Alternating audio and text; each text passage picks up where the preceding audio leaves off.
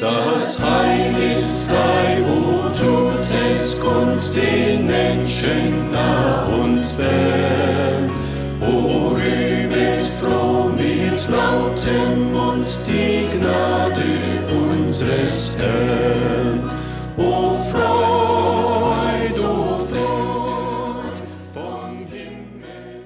Wir schätzen es, dass wir mit der Botschaft des Heils auch heute bei Ihnen einkehren dürfen. Es werden zunächst zwei Lieder gebracht und darauf folgt die Botschaft aus Gottes Wort. Der Herr lege seinen reichen Segen darauf.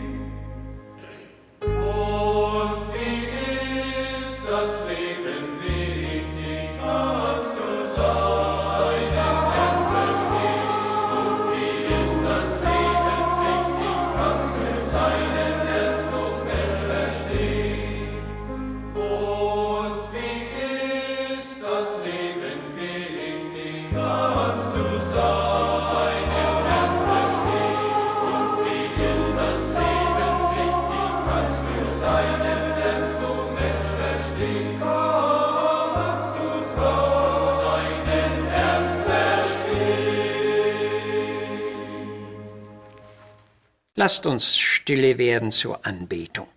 Unser treuer und ehrwürdiger Herr, wir danken dir für die noch andauernde Zeit der Gnade. Wir danken dir auch für unser Leben und für die Zeit, die du uns noch ganz persönlich schenkst.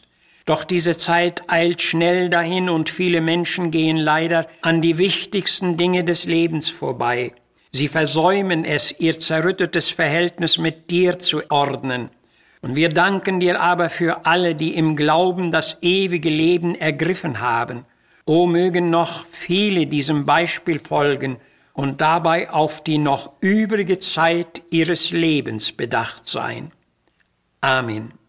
Wie der Strom, der rastlos mündet in das Meer, so tief und weit, so auf Adlers Flügen schwindet diese flüchtige kurze Zeit. Ja, wir alle müssen scheiden, bist du wirklich schon bereit? Kannst du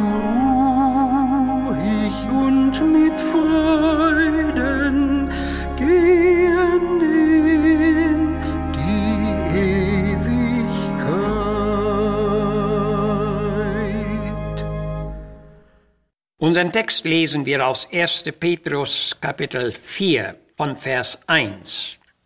Da nun Christus leiblich gelitten hat, so wappnet euch mit derselben Gesinnung. Denn wer als Christ die leiblichen Leiden willig auf sich nimmt, der zeigt, dass er mit der Sünde abgeschlossen hat und bereit ist, die noch übrige Zeit nicht mehr den sinnlichen Begierden, sondern dem Willen Gottes zu leben. Die noch übrige Zeit, das soll uns heute beschäftigen. Jeder Mensch auf diesem Erdboden hat, ganz abgesehen von seinem Alter, nur eine noch übrige Zeit. Jedem von uns ist das Zeitmaß seines Lebens bestimmt. Wie lang oder kurz dieses Maß für den Einzelnen wirklich ist, das hat sich der Herr der Zeit vorbehalten. Ich hatte einmal einen sehr fähigen Fachmann im Hause. Im Gespräch miteinander fragte ich ihn nach seinem Alter. Da griff er in die Tasche, holte sein Bandmaß hervor, zog es bis auf die Nummer 75 aus und sagte, gerade hier stehe ich. Und dann folgte die Frage, wie viel Zeit habe ich noch? Eine Antwort gab es hier nicht. Mit der noch übrigen Zeit sollte sich deshalb jeder von uns ernsthaft befassen, denn darauf bezogen warf Jesus einmal die Frage auf, wer unter euch könnte seiner Länge, das heißt seiner Lebenslänge, auch nur eine Elle hinzusetzen. Mit dieser beachtlichen Frage stellte er klar, dass Zeit und Gnade ein Geschenk Gottes sind. Zur alttestamentlichen Zeit gab es einen König mit Namen Hiskia. Die Bibel stellt ihm das Zeugnis aus, dass er dem Herrn wohlgefallen habe. Infolge einer großen feindlichen Bedrängnis wurde Hiskia todeskrank und ihm ward durch den Propheten Jesaja gesagt, bestelle dein Haus, denn du wirst sterben. Diese Nachricht schockierte ihn und wir lesen. Hiskia wandte sein Angesicht zur Wand und betete zum Herrn. Gedenke doch, Herr, wie ich vor dir gewandelt habe in der Wahrheit mit ungeteiltem Herzen und habe getan, was dir wohlgefallen hat. Und er weinte sehr. Hier war die noch übrige Zeit bedenklich kurz geworden, aber Hiskia fand Erhörung bei Gott und ihm wurde noch eine Zeitspanne von 15 Jahre hinzugetan.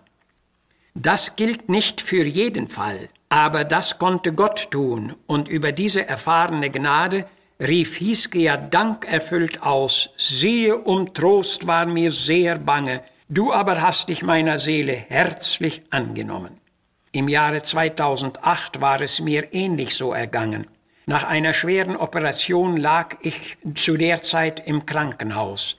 Und weil sich noch zusätzliche Komplikationen einstellten, wurde ich angeregt, an meine noch übrige Zeit zu denken. Ich folgte dem Beispiel Hiskias und betete ähnlich so wie er und fand Erhörung. So stehe ich noch immer im Leben und gehe seither auch dankerfüllt meiner Arbeit nach. Dieses unersetzbare Geschenk weiß ich hoch zu schätzen. Die noch übrige Zeit, wie kurz oder lang mag sie bei dir oder bei mir wohl noch sein? Zu welchem Zweck ist sie uns gegeben und wie wollen wir sie verwenden? Diese Entscheidung treffen wir doch selbst. Wir wollen beachten, dass diese Zeit weit kürzer sein kann, als wir es denken und ahnen. Petrus schreibt, alles Fleisch, das heißt alles leibliche Leben, ist wie Gras und alle Herrlichkeit der Menschen wie des Grases Blume. Das Gras verdorrt und die Blume fällt ab, aber des Herrn Wort bleibt in Ewigkeit. Das ist das Wort, das euch verkündigt ist und ihr tut wohl, dass ihr darauf achtet als auf ein Licht, das da scheint an einem dunklen Ort. Damit wollte der Apostel doch gewiss seine Leser dazu anregen und ermutigen, sich das Wort zum Maßstab des Lebens zu machen und daran festzuhalten. Das ist ein sehr beachtlicher Hinweis, auch für dich und für uns alle und sonderlich für die noch übrige Zeit. Auf diese kleine noch übrige Zeit wollen wir noch ein wenig näher eingehen. Wie viele unserer Mitmenschen stehen in ihrer kleinen, noch übrigen Zeit, ohne es zu wissen? In der Fußgängerzone einer Stadt war zum Beispiel jemand von bekannten Leuten gesehen worden, aber nicht erkannt. Eine tückische Krebskrankheit hatte diesen Menschen in kurzer Zeit so stark verändert, dass er fremd wirkte. Er stand offenbar in seiner kleinen noch übrigen Zeit. Wie wichtig ist es gerade dann noch möglichst den Weg zum Kreuz einzuschlagen und mit Gott zu beginnen.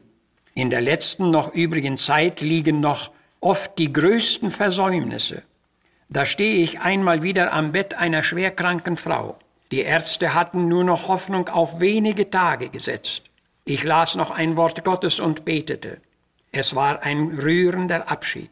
Als ich gehen will, da seufzte die Nebenpatientin auf und sagt, ach könnte ich doch mein Leben noch einmal beginnen. Das ging leider nicht. Aber mit Gott beginnen, das konnte sie und das tat sie nicht. Welch ein bedauerliches Versäumnis.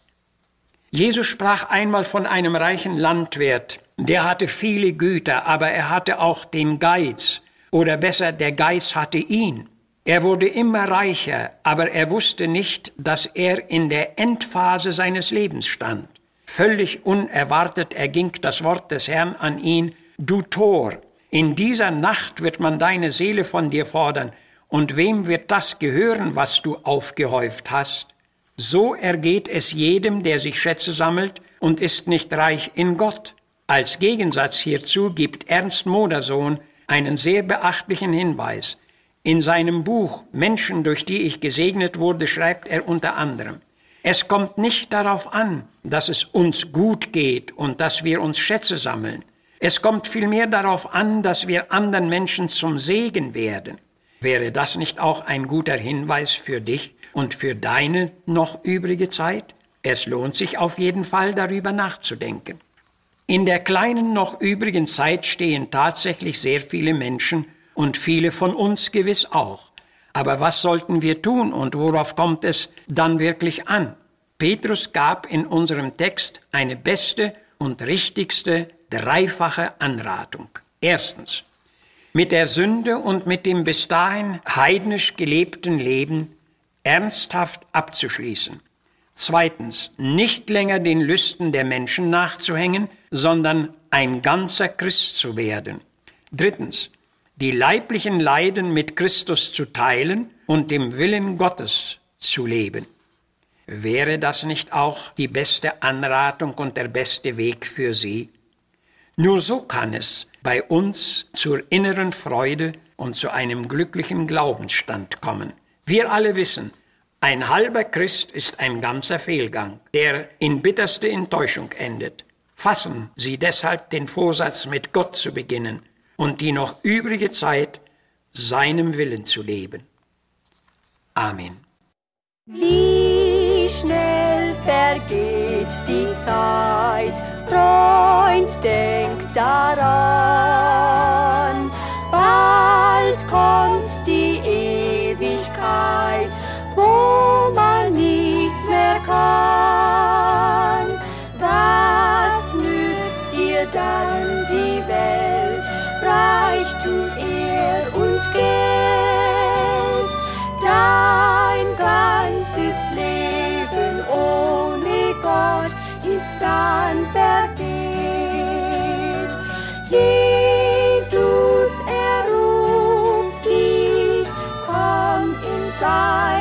Arme.